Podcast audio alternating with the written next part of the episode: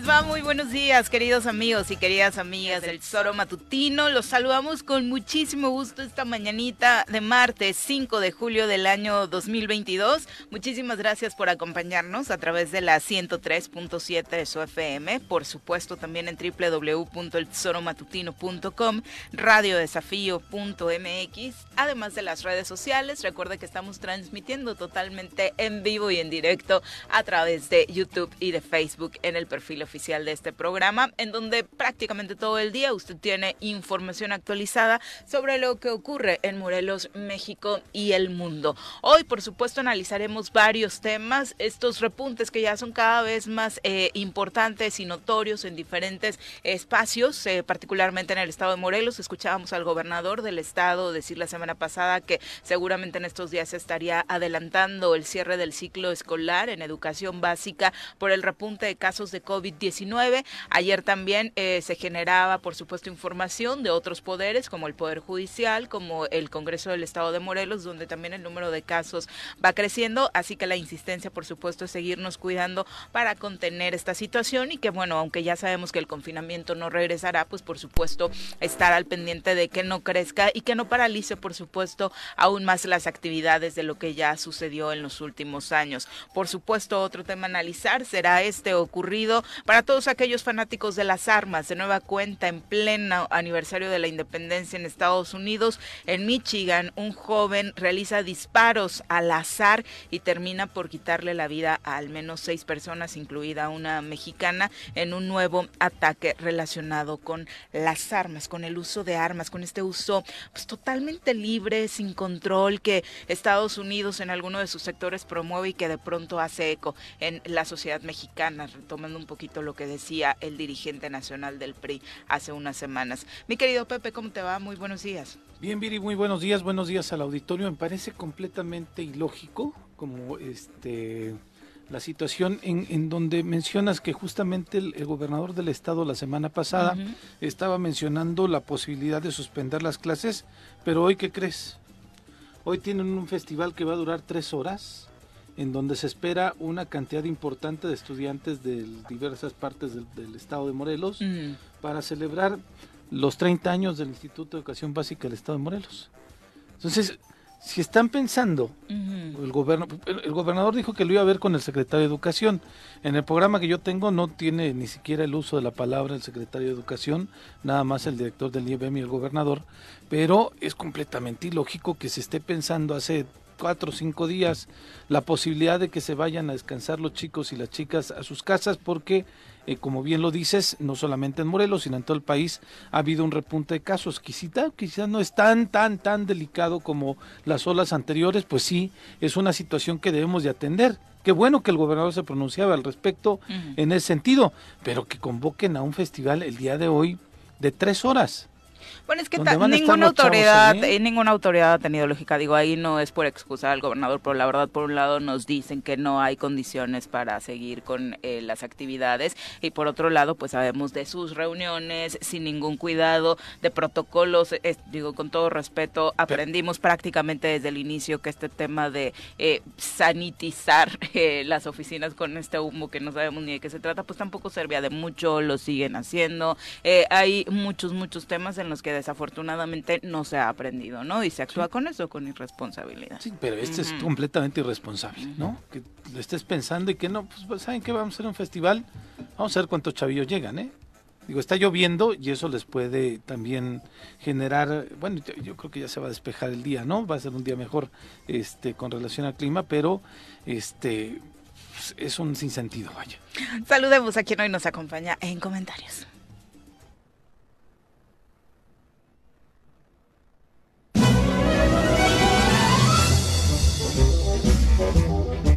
Doctor, ¿qué vamos a hacer hoy? Lo mismo que hacemos todos los días. Tratar de conquistar al mundo. ¿Desde el laboratorio? No, desde la cabina del choro matutino. Llega con nosotros el doctor Iván Dunker.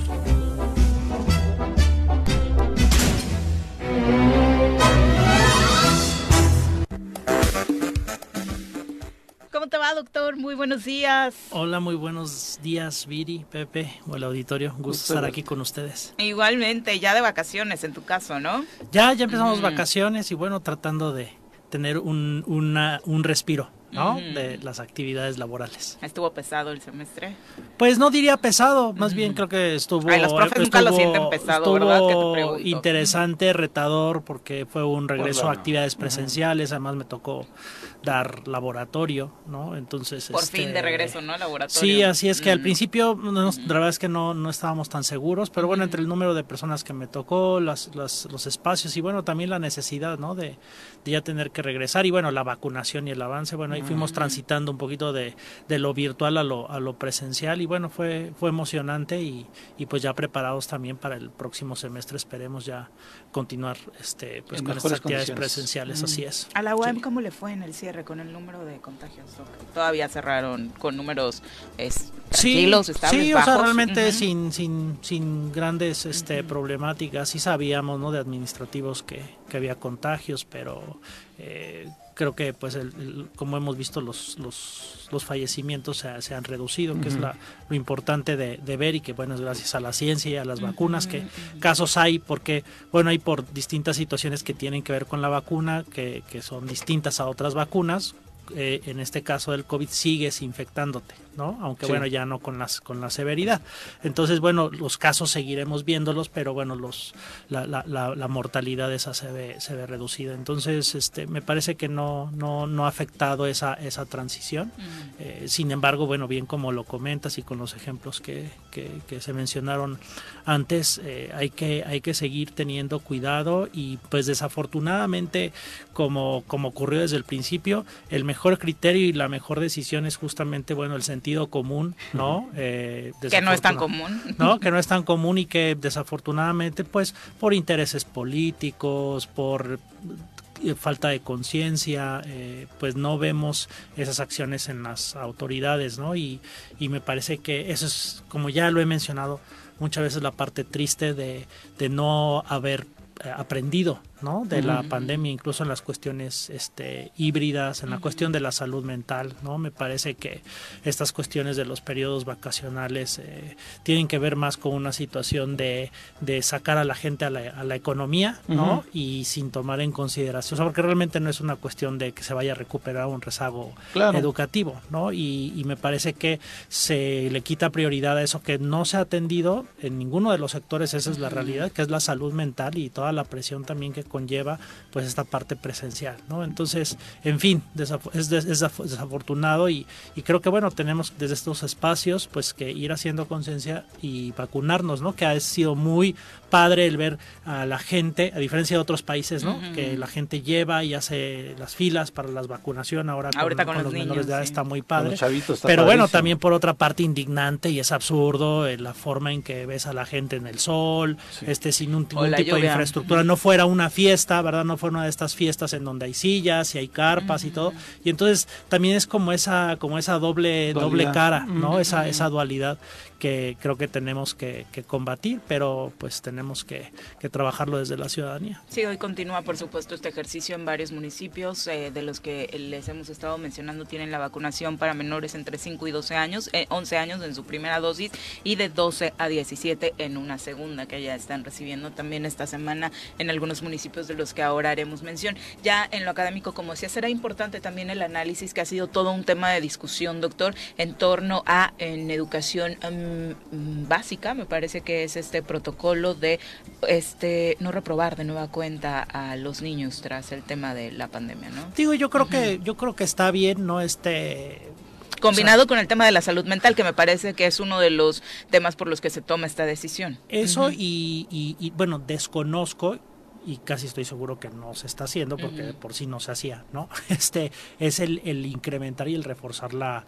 la calidad educativa. No uh -huh. queda duda que pues las generaciones de estudiantes, y esto va desde, pues, desde el kinder hasta el universitario, pues uh -huh. tienen un rezago frente al futuro, eso, eso es cierto, ¿no? Pero me parece que eh, pues más que saturarlos y aventarles las cosas, y no te repruebo, pero bueno, ya te, las clases que normalmente te daban en un año te los di en tres o cuatro meses y ya pasaste y pues órale, ¿no? ¿No? El tema es que, pues a la hora de enfrentarte a la realidad, la realidad no, eh, no le interesa eso, le interesa si sabes, si estás capacitado. No te va a preguntar si eres generación COVID-19. Así es, así es. Y temblor 2017, porque varios traen ese, ese, esa generación, va a ser, doctor. Y me parece que ahí, eh, pues esas diferencias que ya existían van a generar todavía más diferencias a la hora que los jóvenes salgan al mercado laboral. La competitividad, La competitividad va a ser mucho más fuerte.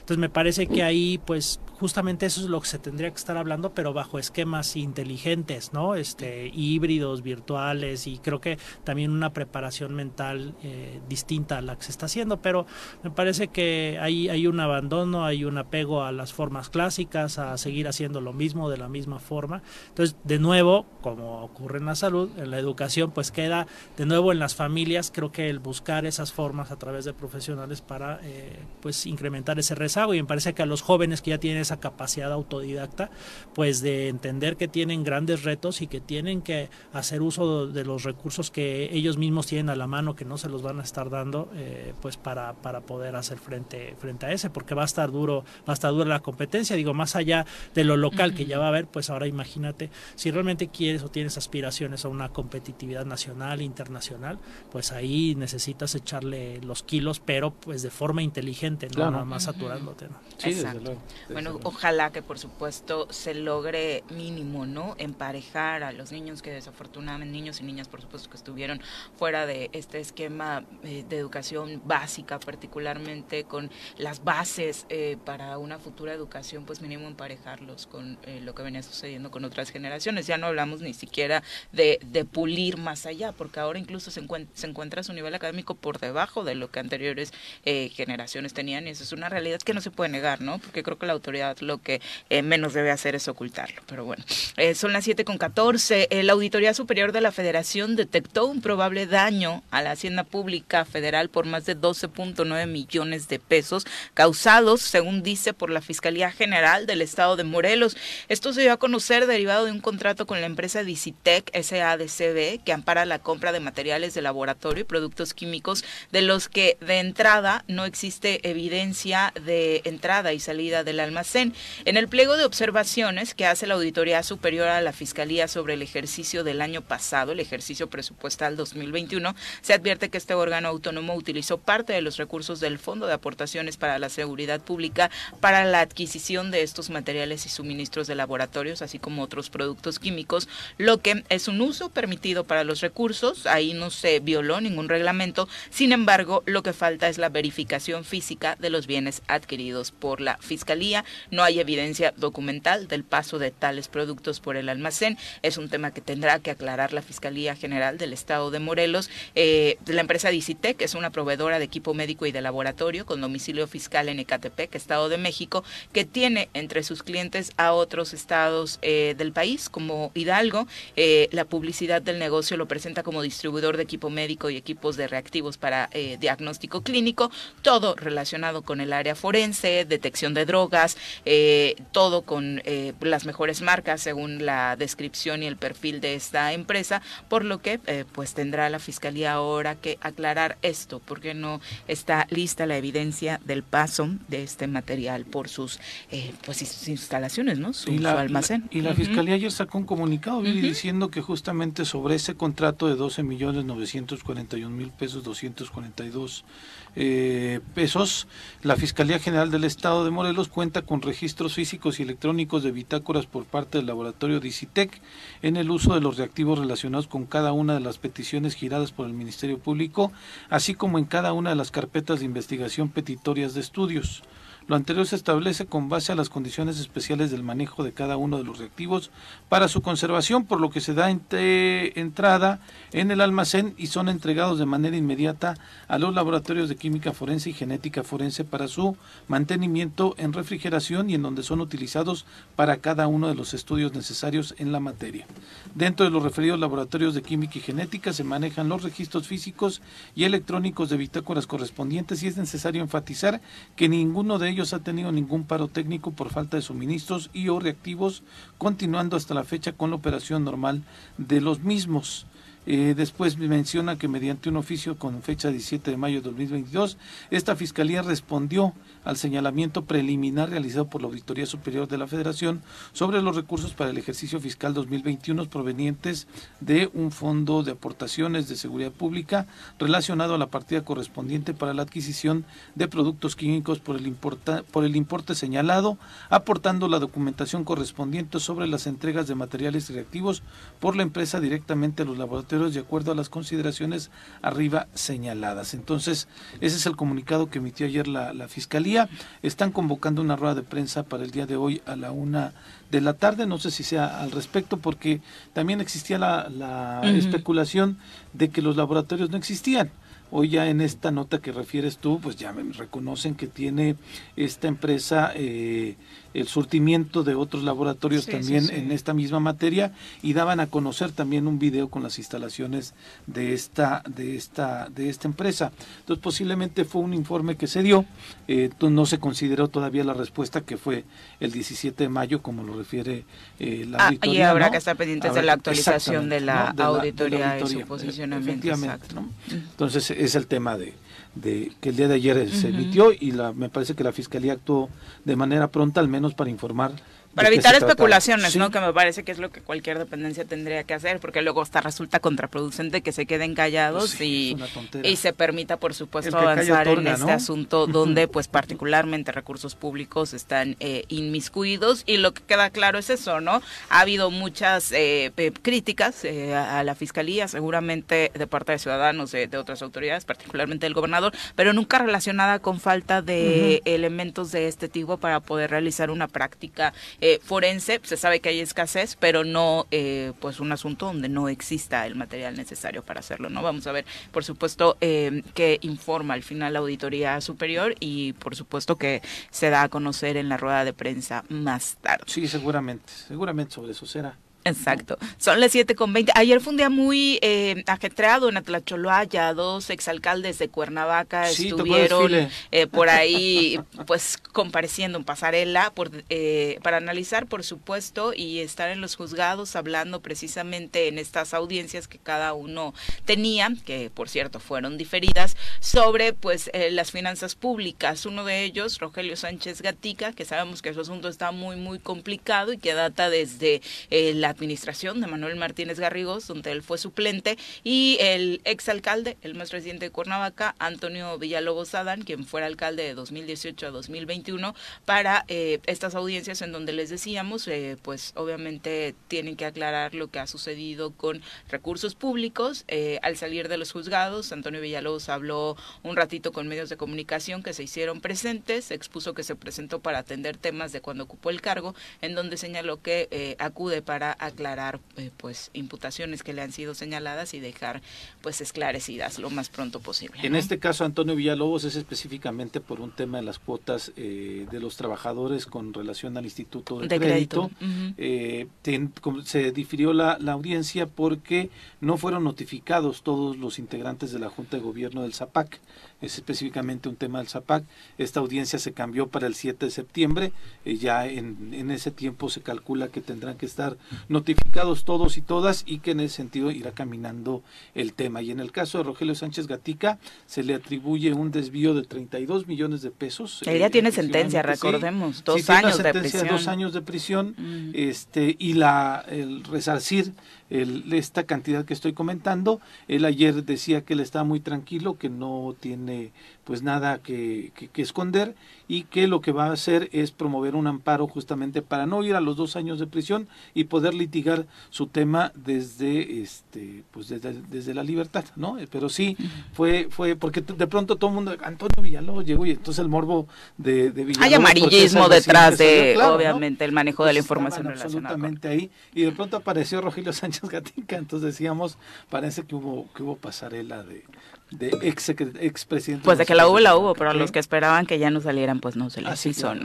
Particularmente uno, por cierto. Eh, son las 7 con 22 de la mañana, nos vamos a pausa, regresamos con más calendario marca hoy martes 4 de julio. El santoral católico indica que es el día de San Esteban, San Atanasio y Santa Marta. Además, hoy se conmemora el Día de la Independencia venezolana. En 1858 muere Valentín Gómez Farías, presidente de México y conocido como el padre de la reforma liberal en nuestro país. También, un 5 de julio de 1996, se clonó a la oveja Dolly, el primer ser vivo clonado en todo el mundo. Por hoy es todo lo que el calendario marca. Recuerda que nuestro número en cabina es el 311-6050. Sigue con nosotros que ya regresa el show matutino. Quédate con nosotros, ya volvemos con...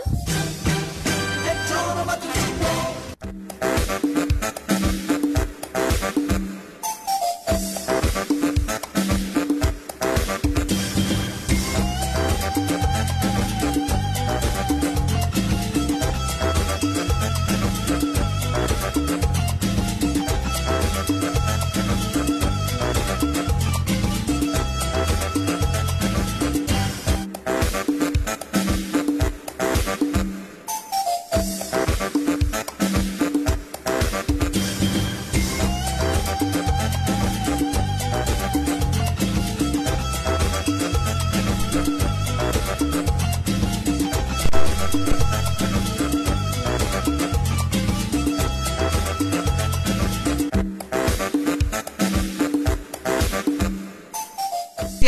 continuar con nosotros. Son las 7 con 28. Si le parece, vamos a darle un repaso a la información nacional y, por supuesto, estar al pendiente de lo que ha ocurrido en las últimas horas en nuestro país. Por supuesto, hablando particularmente de estos temas en los que la Iglesia y el gobierno federal siguen por ahí discutiendo, particularmente en el tema de la seguridad. De hecho, ya el obispo de Zacatecas ha señalado que urge un pacto social que incluya, ¿por qué no?, a los líderes en narcotráfico.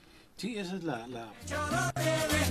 Las nacionales, el choro viene, las nacionales, que dice Reforma, Crónica y el Milenio, que dice el Excelsior, Jornada Universal.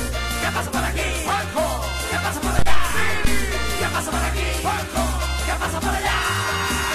Si hasta los El obispo de Zacatecas, Sigifredo Noriega, señaló que la estrategia de abrazos no frena la violencia, pero sí alienta la impunidad. Consideró necesario tender puentes de comunicación incluso con los líderes del crimen organizado para dar pie a un pacto social que sí los incluya a ellos también y se reduzca así por fin la ola de homicidios en el país. Yo he estado hablando, dijo el obispo, de la necesidad de un gran pacto social.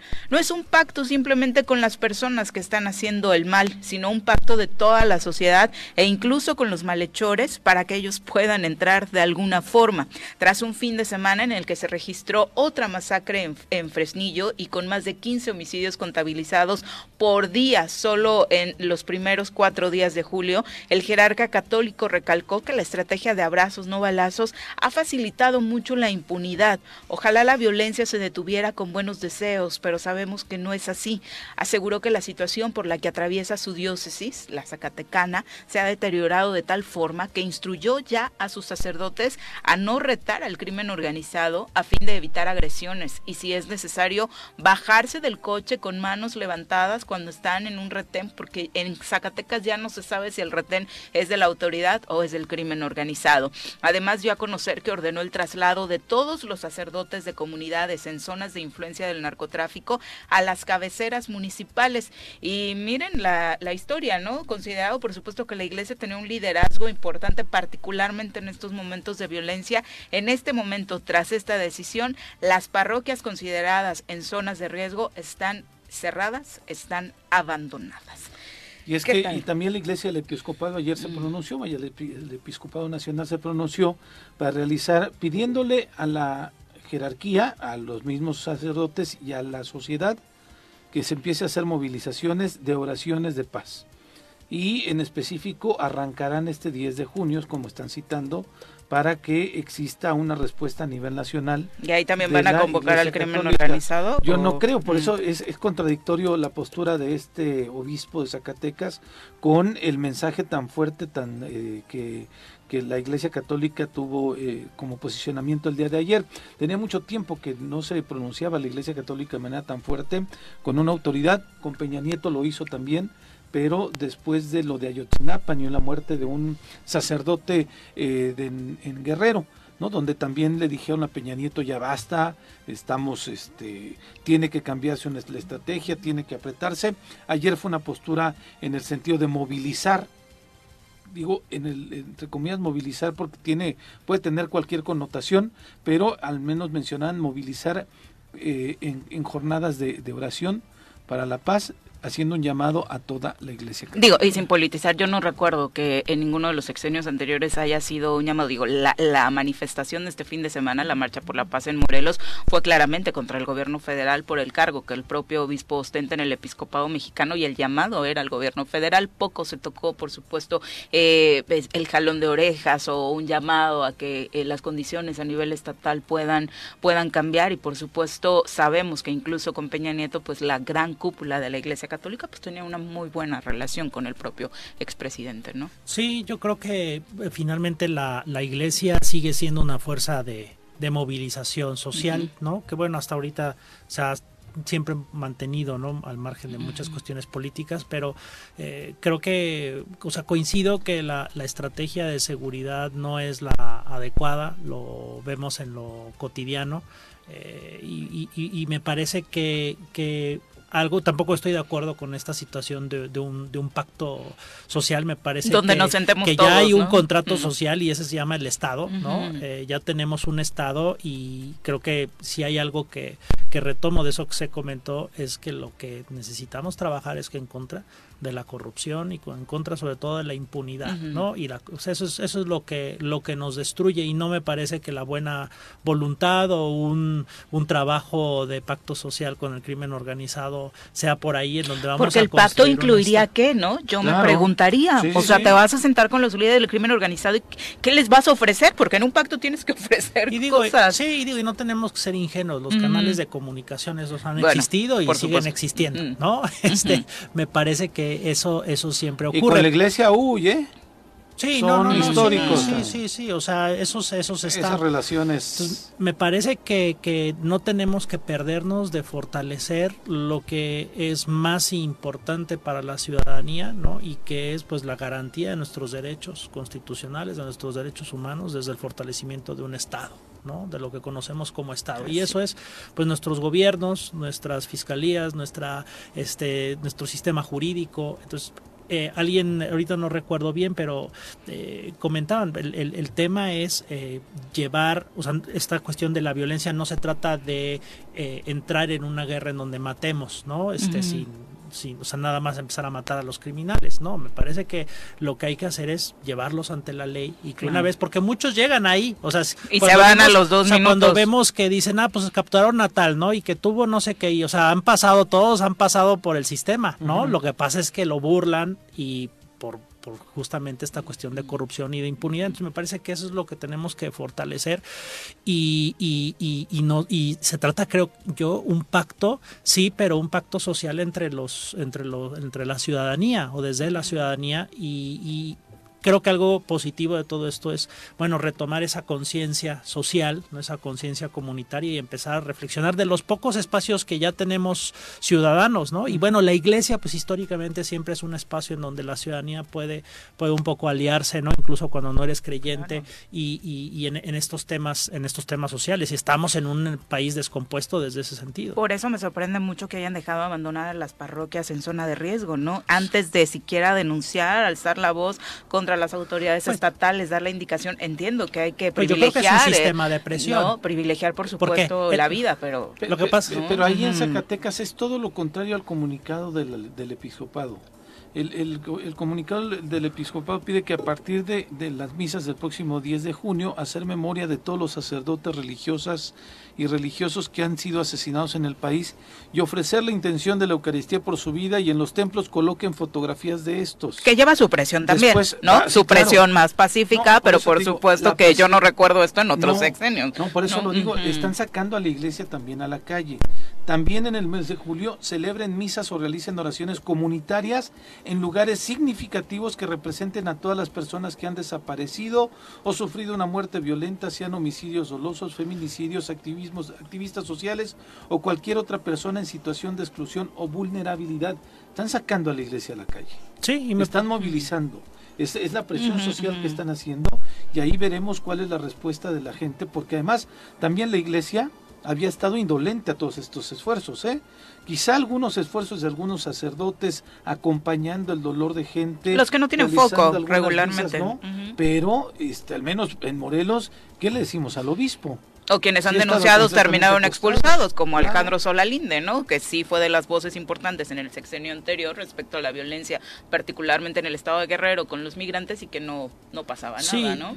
Digo, y sabemos que bueno, en la, en la iglesia también pues tenemos de pronto, no, no, a veces trabajan en bloque, ¿no? También tienen sus, Sí, sus discrepancias internas, Sus pero, bandos. pero, pero lo cierto es que bueno, ahorita hay una intención, sí, de, digamos, desde de esta cuestión más central, ¿no? Desde la, la, la autoridad eclesiástica, eh, de, de, como tú dices, ¿no? De finalmente generar esta, esta movilización social, que yo no veo como algo malo, No. en el sentido que me parece que es congruente, incluso como tú dices, este, ojalá hubiera ocurrido antes, porque Desde luego, un desafortunadamente, espiritual, porque- social. No ocurrió. y, y ¿no? desafortunadamente también porque no tenemos otras estructuras, ¿no? Exacto. Si tuviéramos otras, oye, pues tendrías que, porque sí soy más como desde trabajar desde la ciudadanía, ¿no? No desde la religión, ¿no? Sí, Pero de pronto, pues es, es honesto, ¿no? Tenemos tan pocos, tan ahí. espacios y bueno, si es ahí donde hay que construir, bueno, hay que construir, ¿no? Y efectivamente todo esto pues tiene que ver, sí creo, eh, para, para de alguna forma proteger al- a los sacerdotes, ¿no? De estos espacios que cada vez son más inseguros, pero eh, no es que ahorita se estén dando cuenta que, que lo eran, ¿no? Me parece que es parte de una estrategia de, de generar una presión, una movilización para un cambio. Ahora, eh, de todo esto, que me parece en términos generales positivos, salvo este tipo de situaciones de pactos y en donde ya no sabes si se está hablando de que todos seamos cómplices entonces y si no es de buena voluntad, entonces cómo nos vamos a Que les aventó una indirecta recientemente Andrés Manuel respecto a de qué pactos vamos a estar hablando, porque si hablamos de los que tienen ustedes, pues, Pues sí, hablemos. por ¿no? eso me parece que lo que hay que hacer es hacer que las leyes funcionen. Las leyes tenemos, el problema es que las leyes no funcionan, o nada más funcionan para nosotros los ciudadanos este que, que no hacemos el mal, ¿no? y, y- y entonces creo que eso es lo que lo que hay que trabajar sobre todo, ¿no? Seguramente la respuesta del presidente también va a hablar sobre grupos Eso- conservadores. Pero eso es lo, eso te- al Sí. final te digo, eso es lo que más me preocupa, es que, que, que- que estamos cada vez más acentuados En en, un gobierno que se confronta y que no concilia. ¿No? Y entonces me parece que, que también toda esta descomposición social la tenemos por una falta de conciliación, por un país que cada vez está más polarizado. Y esta polarización tal vez salve desde el punto de vista político a Morena para pues justamente ganar elecciones polarizando ¿no? y teniendo a la mayoría de su lado. Sin embargo no me parece que para los temas de seguridad eh, y, en, y en general para muchos otros temas la polarización realmente en el mediano y largo plazo vaya a ser algo de beneficio para, para México porque llegas a un punto en el absurdo. No digo que no haya esta situación de, de los conservadores y esta situación de, de las élites y, y ese tipo de cosas pero me parece que llega a un absurdo en donde ya no se escucha en donde parece que no se construye y al final no hay cambio. Y, eso- sucede de, y de eso los dos lados, doctor. Y, y la verdad es que tampoco vamos a negarlo. O sea, por supuesto que detrás de todas estas estrategias, de todo este posicionamiento de la diócesis, seguramente hay una intención política y hay grupos conservadores detrás. Tampoco podemos decir que va a estar errado Andrés Manuel si es eso, ¿no? Pero al final, de nuevo, ¿no? Como ciudadanía, a ver, si alguien, quien sean conservadores, no conservadores, ¿no? dicen algo que es real y algo que parece ser inteligente para lo que estamos sufriendo la mayoría, que no estamos en esas cosas y lo que queremos simplemente una mejor calidad de vida, me parece que lo que queremos ver pues son, son resultados. Ahora, el tema es que frente a esto, pues realmente no hay los resultados que esperamos, eso es lo cierto. Ahora, si la solución que estos grupos, conservadores o no, están proponiendo al gobierno federal no son los adecuados o hay intereses políticos detrás, ok, está bien, pero entonces, ¿cuál es la solución? Bueno, que hasta el momento están haciendo una presión, no proponiendo una solución. ¿no? Bueno, Porque un de grupo de oración y, y demás tampoco me parece, digo, cada quien sus creencias lo puede hacer a nivel personal, pero no creo que sea una solución social. No, pero no, no les, de alguna forma la iglesia no puede hacerlo sí, claro. y no le toca, pero lo que está diciendo es que justamente no estamos en una situación de paz, ¿no? Sí, y que se requiere eso. Y está, está muy bien, efectivamente, que el gobierno brinde esa paz que hoy no tenemos, tenemos que aceptarlo, no tenemos la paz que nos merecemos. Entonces, la iglesia está diciendo no hay esa paz, está haciendo desde lo que pueda hacer, desde lo espiritual, el construir esa paz, pero me parece que el Estado tiene que poner eso. Y en vez de estarse enfrascando con razón o sin razón en una confrontación con la iglesia o con las posturas es, a ver, esta es la solución, estamos cambiando. Y el problema es de que desde mi punto de vista, esta falta de mejora en la estrategia, pues también es, se va replicando en los otros gobiernos que como ejemplo, y ese es el peligro, que ese ejemplo de polarización y de no tener ese diálogo y de entender todo desde una cuestión de conservadores y liberales, me parece que es algo que se replica en los estados y en los municipios, entonces ya nadie escucha y se mantiene aferrado a lo que no les funciona y, y eso al final creo que creo que nos afecta. ¿no? Digo, yo insisto, más vale tarde que nunca, pero la iglesia no había estado, no había estado acompañando al pueblo de México, ni con Felipe Calderón, ni con Enrique Peña Nieto, ni en ningún otro momento de las desgracias que hemos vivido en el país. Y con cifras más, mucho más terribles, no, no queremos decir más o menos. ¿no? Algunos sacerdotes lo han hecho. Y por eso el llamado tan fuerte ahorita que realizan, eh, sí sorprendió, a mí me sorprende, me parece que hay una agenda doble, ¿no? Una social y muy importante que tenemos que corresponder quienes practiquemos una religión o no, pero también hay otra agenda ahí que tiene que ver con intereses políticos. Ese es desde mi punto de vista.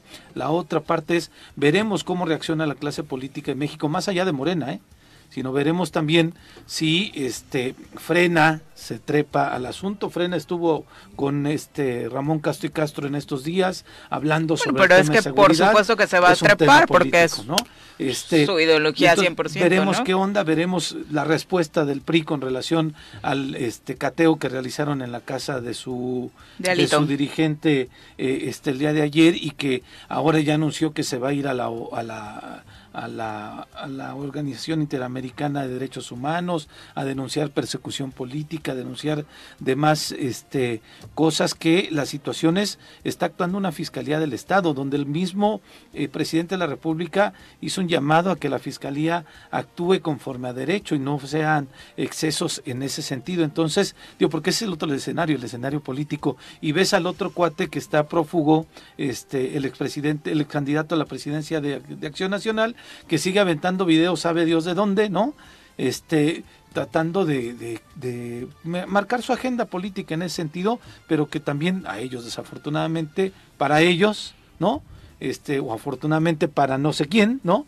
No, no les ha- no, no han podido cuajar en una línea estratégica para ir pues generando una Pero- agenda pública para Y yo creo que eso es, eso es lo que eso es lo que vamos a ir viendo, ¿no? Y Ay, no los podemos- valores de esos conservadores están bien extraños. Muy no, pero extraños. no podemos desestimar que, que, que, pues justamente estos llamados y estos movimientos, digamos, desde lo, desde lo religioso, forman parte o amalgaman en su momento pues un movimiento y una etapa en la que pues va a ser, de, eh, digo, ya arrancó de por sí, ¿no? Y que es política y es para las elecciones y yo creo que nos toca, no, nos toca escuchar y como ciudadanos trascender un poquito más allá de esa poli- polarización muy simple de entender las cosas desde los conservadores y los no conservadores. El otro tema va a ser cómo lo entiende eh, el gobierno estatal, porque sin lugar a dudas, contrario a lo que sucede con el gobierno federal, aquí existe un estrecho vínculo entre el gobierno estatal, entre el ejecutivo, entre Cuauhtémoc Blanco y la Iglesia Católica. Entonces yo no me imagino eh, una, un rompimiento cuando ha sido, bueno, está marcado el inicio de este sexenio, incluso con una iglesia en Palacio de Gobierno, cosa que por supuesto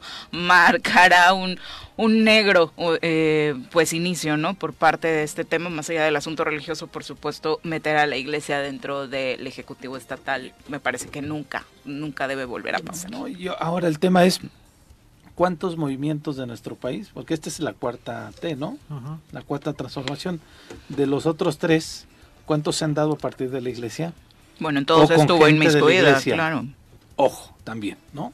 O sea, Que ya no tienen la misma fuerza que, en los otros tres, ¿no? No tal cual, pero nunca habían tenido ya una convocatoria, una Ujú. participación tan activa a partir de que dividimos el Estado, ¿no? Estado laico. Entonces, también es, no, me parece que en el análisis político de la gente de Morena, no tendrían que desdeñarlo o verlo como algo simple, ¿no? Me parece que ante la crisis de valores que tenemos también, las iglesias, más allá de la católica, las iglesias representan todavía y tienen una, un sentido de vocación social y de acompañamiento espiritual de la gente, que no lo tiene nadie más. Que particularmente la católica ha estado perdiendo adeptos según Sí. las últimas cifras del INEGI, ¿no? Entonces también te- necesitan recuperar por ahí. Ah, Tal- tal Supongo vez- que también es una campaña de afiliación, campaña. ¿no? Eso te iba a decir, ¿no?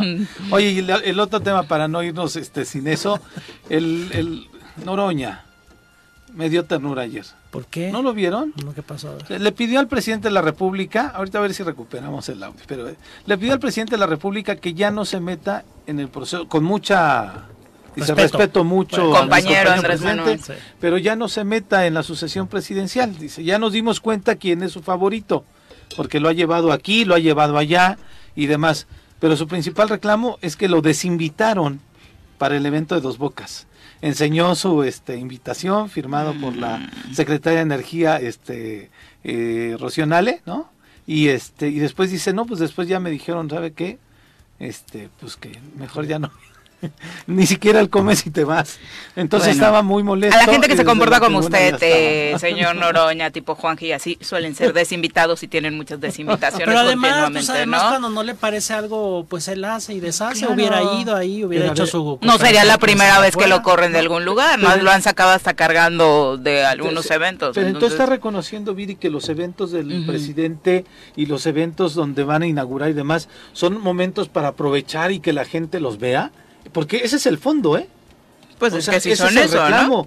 Pues qué, qué barbaridad. Entonces, ¿qué, ¿qué cambio de política está proponiendo el señor Noroña cuando es completamente beligerante y criticaba los estilos de los gobiernos anteriores? Aquí está haciendo un lloriqueo porque no lo invitaron, tal cual es así, porque no lo invitaron a un evento en donde pues dice y reconoce que co- como lleva a los demás, pues los demás tienen mano.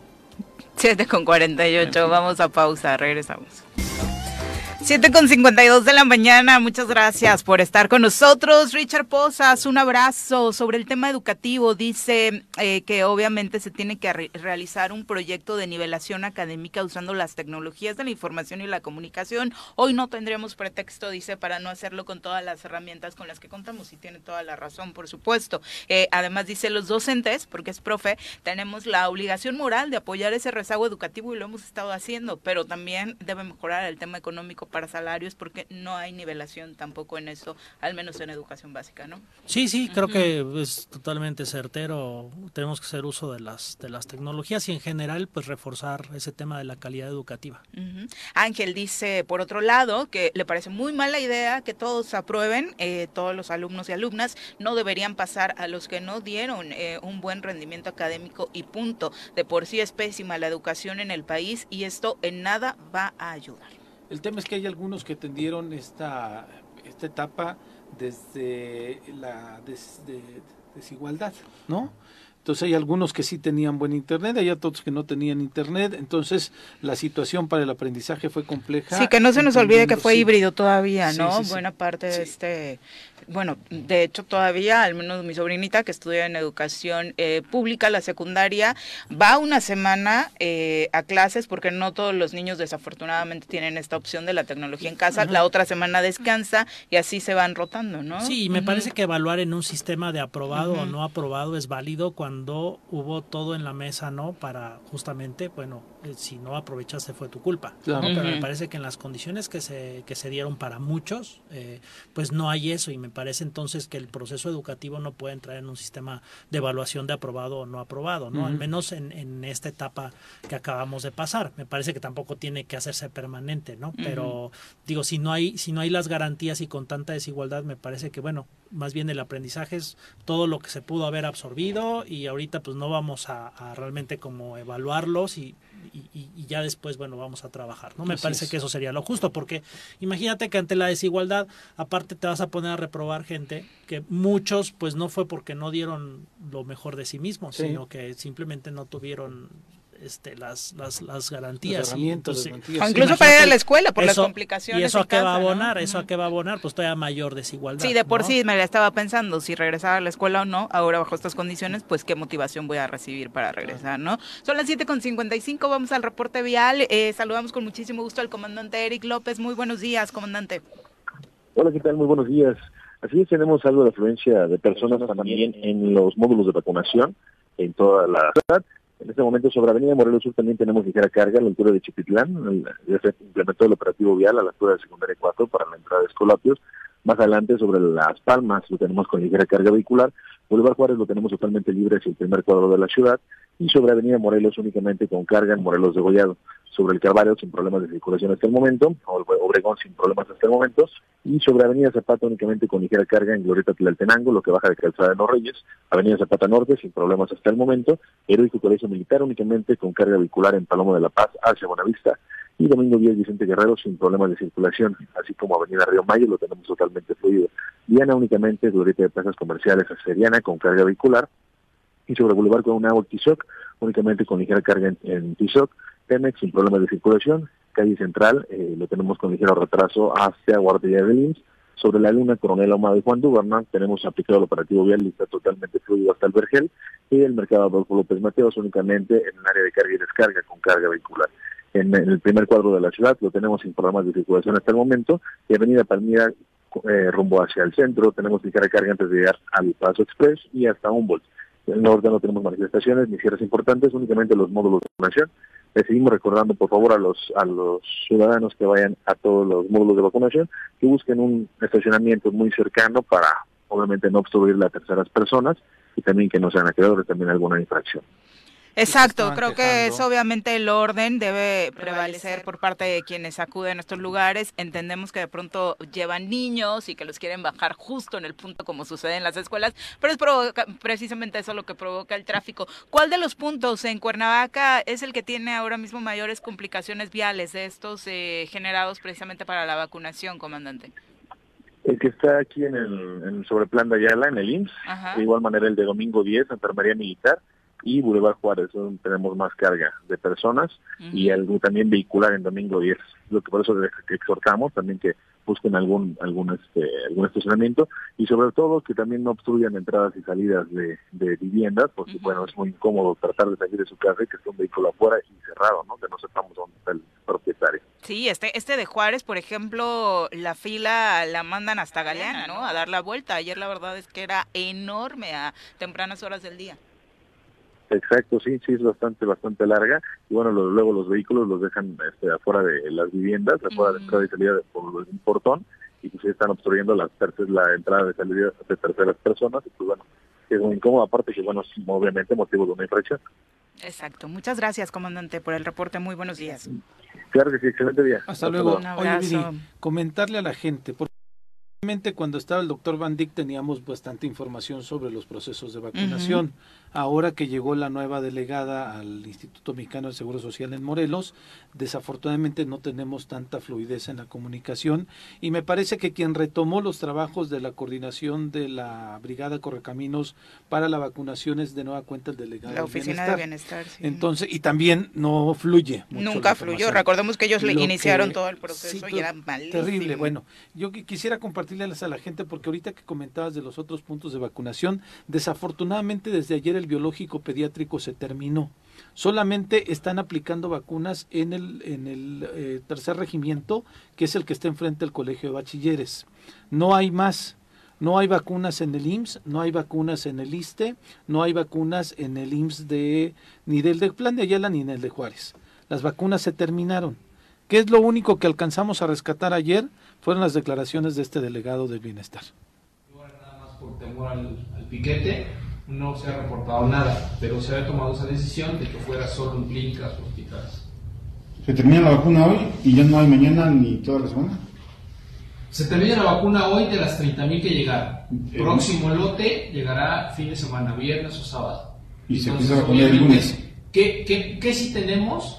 Tenemos Pfizer de la normal para jóvenes de 11 a, de 12, perdón, a 14 años. De esa todavía hay mucha, porque apenas se ha vacunado el 53% y ahora nada más por temor al, al piquete.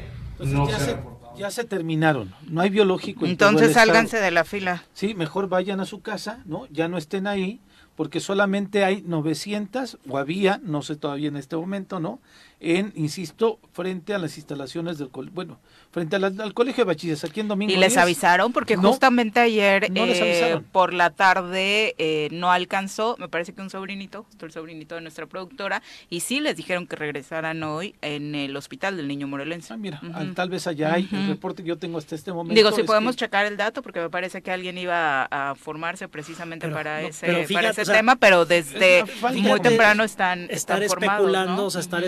Especulando en dónde habrá, ¿no? Y- Sí. Y, que te enteraste, mucha gente luego se entera por alguien que, oye, ¿sabes qué? Vine aquí y sí, sí hay. Y, y Claro. porque llega un momento en que, en que parece que no quisieran decirlo, ¿no? Como para que no vaya toda la gente ahí y se vuelva un problema. Tiene una Pero, eh, deficiencia pero, terrible. pero eso es algo, eso es algo que son justamente de las cosas que desde que empezó la, la pandemia no he visto una, una optimización en el trato, en la información, en la logística y que, y que fuera algo fluido, ¿no? Y, y que sien- siguen siendo estos puntos de concentración, además en puntos críticos de la ciudad, Sí. este, que generan además un caos vial, eh, generan más problemática en, responder, riesgo. La gente cuando, en el, ahorro- en cuando en- arroyo vehicular. cuando en muchos otros lugares incluso crearon espacios no gigantescos en- y tenemos espacios en Morelos en donde llegaba la gente ¿no? con, con mejores condiciones y, y- y- y se podía fluir entonces como que no se aprende y al final es bueno pues mira hay vacunas hay que se formen afuera pues si llevan parasol o no si llevan los niños hay que se deshidraten o no pues no pasa nada y se aguantan los Ay, que no se aguantan se van y es así no así como aquí estamos cómo llegan cómo le hacen cuánto se aguantan eso pues no es como que nuestro problema Sí, ¿no? sí, sí, pero de- mira, desde la semana pasada se anunció, se registraron 57 mil niños y niñas, ¿no? Pues los registraron los papás. Llegaron 30 mil vacunas. La respuesta fue increíble y en el primer día se habían vacunado 17 mil de las primeras 30 mil. Al día siguiente se acabaron, como está pasando este, Ayer. esta semana, ¿no? Ayer se acabaron 30 mil. Pero evidentemente, y le preguntan, lo platicábamos con Viri por la mañana, este, si todavía estaban los 57 mil, porque llegaron 30 mil más. Me dice Viri, seguramente se inscribieron más, era lógico, completamente lógico. Se lo preguntaron al delegado Viri y no supo decir. ¿Cuántos No registros? tengo el dato de cuántos registros más se dieron. Entonces dices tú, no, ¿en serio, maestro?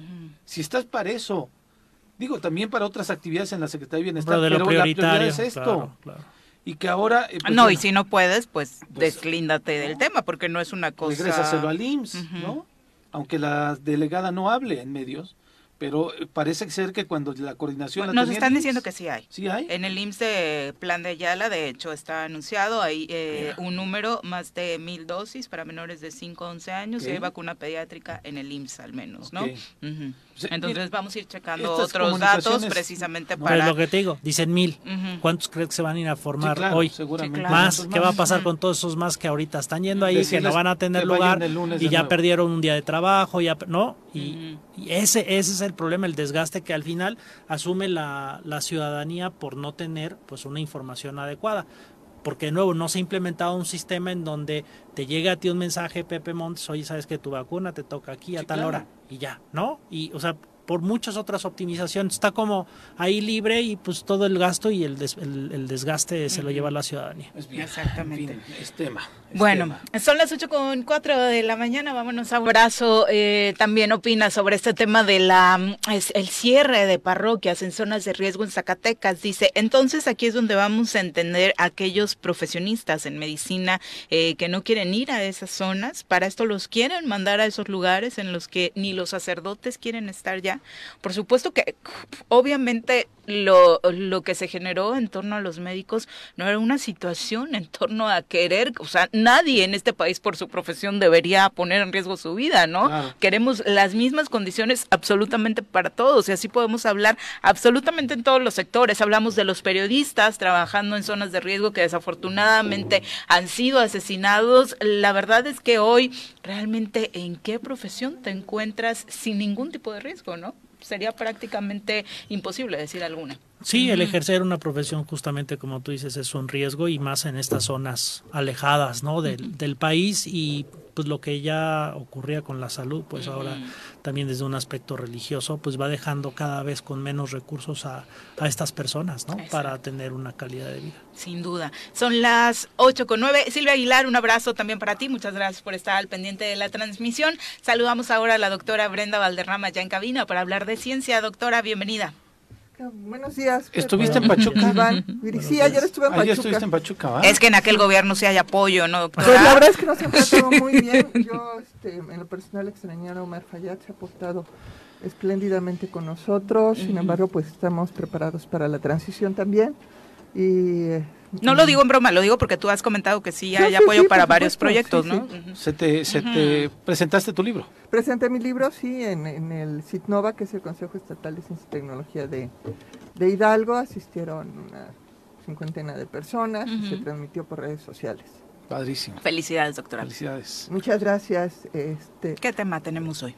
Eh, miren, hay, hay varios temas. Yo quisiera eh, recuperar ahorita el tema de COVID que veníamos hablando realmente me tiene muy preocupada. El último dato que vi es que el cálculo es que el 7% de la población del país ya se infectó en esta última ola.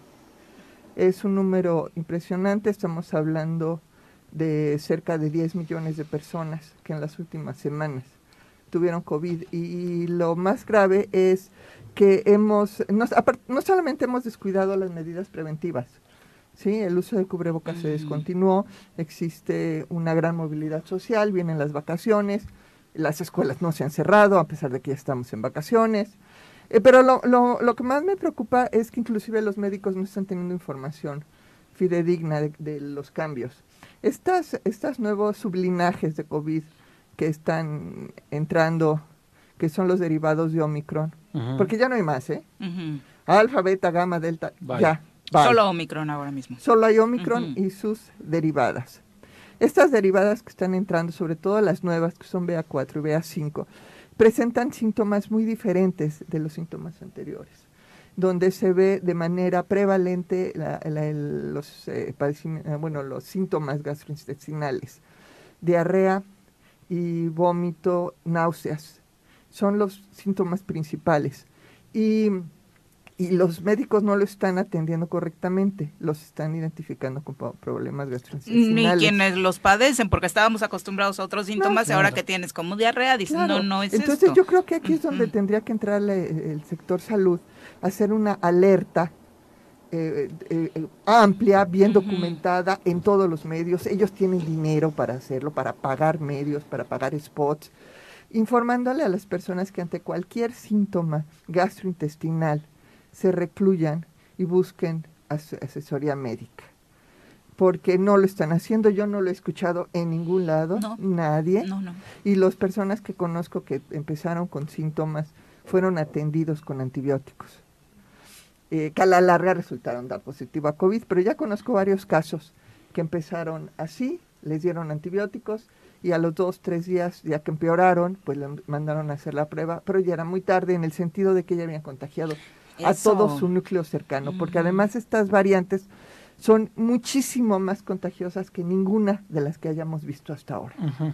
Entonces, sí es muy importante concientizar a, las personas, primero la vacunación, eh, eh, qué bueno que los chiquitos se están llevando a sus papás a vacunar. Sí. Qué malo que los jovencitos no se están vacunando porque se creen Superman, pero bueno, es parte del... O sea, hay un 50% nada más de los chavos de, De 11 a adolescentes, 17, sí, ¿no? exactamente. Eso Es que esos ya no se dejan llevar. No, no, no, pero, pero, pero, pero sí se enferman, o sea, Claro. definitivamente hay que reforzarlo ahí, pero eh, qué malo que no transmitamos esto. A mí me sigue, bueno, ya, ya, ya lo tomo con mucha filosofía, que te sigan tomando la temperatura al entrar a un local comercial. Realmente me parece muy preocupante que el ayuntamiento no haya emitido las directivas de cambio de, de normatividad con respecto a los filtros sanitarios porque te, te toman la temperatura en la planta, de- en la suela del zapato, nadie la ve, nadie la pela, pero te la toman, te obligan a estar ahí, pero dentro te dejan estar sin cubrebocas. Entonces realmente es muy contradictorio y no va a ayudar ni a abonar nada en las condiciones en las que estamos ahora. Ay, ¿Qué directrices eh, cambiarías entonces? ¿Uso obligatorio como el Es- inicio del cubrebocas en del eh, espacios cubrebocas. cerrados? Ujú. Eh, eh, bueno, no, en Ujú. todos. Ok. En todos los locales comerciales. Ok. Y, en, y en lugares donde se venda comida, ventilación. Ujú. Digo, porque ahí tienes que quitar el Claro, cubrebocas, claro. O sea, Sí, sí, lo, sí. lo- lo Sí, es- entiendo es perfectamente. lógico. Pero tienes que, im- que impulsar la ventilación, tienen que abrir ventanas y puertas y ventiladores, lo que tengan que hacer para que haya ventilación cruzada. Y, y no lo estamos viendo. Al contrario, ellos creen que con tomarte la temperatura, te digo, literal en la suela del zapato, con eso ya cumplieron y te puedes quitar el cubrebocas Con en algunos te sientes como en el detector de metal porque ya te lo No, pasan bueno, como ¿dónde trae fui descubierto? A un restaurante el fin de semana con mi mamá y todavía te echan un liquidito. Ah, sí, sí. Ajá, o sea, O sea, peor que eso, peor. y lo comentábamos hace rato, este humo que echan para sanitizar oficinas, No, nada, no. nada. Lo único que funciona es el uso de cubrebocas y la ventilación y la distancia hasta donde es posible. tampoco Porque si son hay buena cosas tan ventilación puede complicadas, negociarse o- eso, ¿no? Ah, doctora, en este eh, casos que mencionas, el 77% de la población mexicana, ya existe una tendencia justamente también de sintomatología, o sea, lo tienen ya... Sí, sí. Bueno, no, en el mundo, pues no nada más la población mexicana, en el mundo se sabe que los síntomas están evolucionando rapidísimo. Que cada como como y vuelvo a repetirlo por Pero ¿cómo lo estamos vez, tomando? Porque no al es principio una del enfermedad COVID- respiratoria. COVID no es una enfermedad respiratoria, no es influenza, no es respiratoria y no se resuelve con respiradores. Porque Es una ese, ese era el enfermedad tema inflamatoria. Ok. Y cada una de las variantes ha tenido diferentes manifestaciones de esta capacidad inflamatoria. Primero fue en Primero los pulmones. en los pulmones y ahora ya estamos en, en otros tejidos. Entonces tiene dos consecuencias. Primero que los síntomas son, es un síndrome, ¿sí? Es una, es un, es un Conjunto de síntomas, conjunto de sí, síntomas exacto. asociados con la infección. Y lo segundo es la, la permanencia de la- del daño. ¿Sí? Queda O en el cuerpo. Queda en el cuerpo porque se Que es inflama lo y que tarda en desinflamarse, ¿no? que es lo que hemos minimizado, lo que es el COVID extendido, que en México ni siquiera existe un cuadro clínico para, para eh, diagnosticar COVID extendido. Ahora, lo que no cambia, doctora, es estuviste en contacto con alguien que tuvo COVID e inmediatamente aíslate. eh, y luego esto, al igual que tú, conozco a muchas personas que dieron positivo, pero que con el tema de es diarrea, no pasa nada, pasa nada. anduvieron contagiando como Sí. a medio mundo. Hoy, para los que nos están escuchando, ¿es dolor de estómago? ¿Es una diarrea pronunciada? ¿Qué tipo de síntoma específicamente es? Es que, es que, es que varía, y es por eso le digo, es muy compleja, porque es una enfermedad que es un abanico de síntomas. Puede haber manifestaciones respiratorias, puede haber personas que les da eh, en la garganta, que pierden el olfato y el gusto, pero también estamos teniendo ya muchos casos de personas que no tienen estos síntomas, sino que lo que lo que se manifiestan son síntomas eh, gastrointestinales, diarrea, vómito, eh, náuseas, ¿sí? Y, y- y cual- y cualquier combinación, o sea, hay que estar pendiente de todo, pero no hay que descartar que si no hay síntomas respiratorios no es COVID, puede ser COVID, es muy probable que sea COVID. De hecho, entonces, eh, te digo, ahí es donde yo siento un vacío enorme del sector salud que no esté enviando una actualización a todos los médicos generales de primer contacto para que ellos, aparte de cuidarse ellos mismos, porque hay que cuidar a los Claro. médicos, eh, cuiden mejor a sus pacientes y los atiendan y les hagan las pruebas diagnósticas con toda oportunidad para tratar de evitar la transmisión del contagio. No lo estoy viendo, no se está hablando, los medios no lo están comentando, eh, la gente está confundida, ¿sí? Lo que sí sé es que casos de COVID que conozco, que empezaron con manifestaciones gastrointestinales, los mandaron antibiótico y a su casa. Tres días después, COVID, pero ya con toda la familia infectada. Claro, pues digo, si no lo hacen ellos, con mucho gusto en este espacio a través de spots y obviamente eh, menciones estaremos tratando de recordarle a nuestro auditorio como un servicio social, ¿no? Para Sí, que obviamente no, no crezca este tema. Y, y además, doctora, eh, ¿en qué episodio va la ola? ¿Va empezando? ¿Ya vamos a la mitad? No, no, vamos en vertical. Ok. Vamos en vertical, o sea, y además la pendiente te dice que va a ser un pico intensísimo, va a ser como los picos que hemos tenido en enero y febrero, mucho más fuerte que los picos que tuvimos en los veranos anteriores. O sea, este podría ser el verano más complicado en número de contagios. El de contagio sí, no, sin duda, la pendiente va vertical. Ujú. Sí, estamos ahorita en ese momento. Eh, eh, obviamente, sí estamos, eh, se desvinculó de las eh, de funciones, es una gran ventaja, las vacunas funcionan y funcionan muy bien en ese sentido, pero de que vamos a tener muchos casos, los vamos a tener, y de que vamos a tener muchas secuelas, también las vamos a tener. ¿sí? Y eso pues hay que, hay que tener también muchísimo cuidado, porque el daño que deja COVID es impredecible, puede desde caérseles el pelo hasta tener problemas psiquiátricos.